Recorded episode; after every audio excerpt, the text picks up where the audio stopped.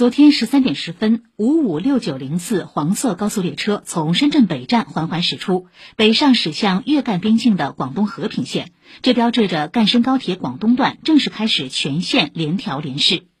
赣深高铁是我国八纵八横高速铁路网中京九高铁的重要组成部分，北起江西省赣州市，南抵广东省深圳市，在深圳接入广深港高铁，中至中国香港九龙，线路全长四百三十六点三七公里，其中广东段长三百零一点二公里。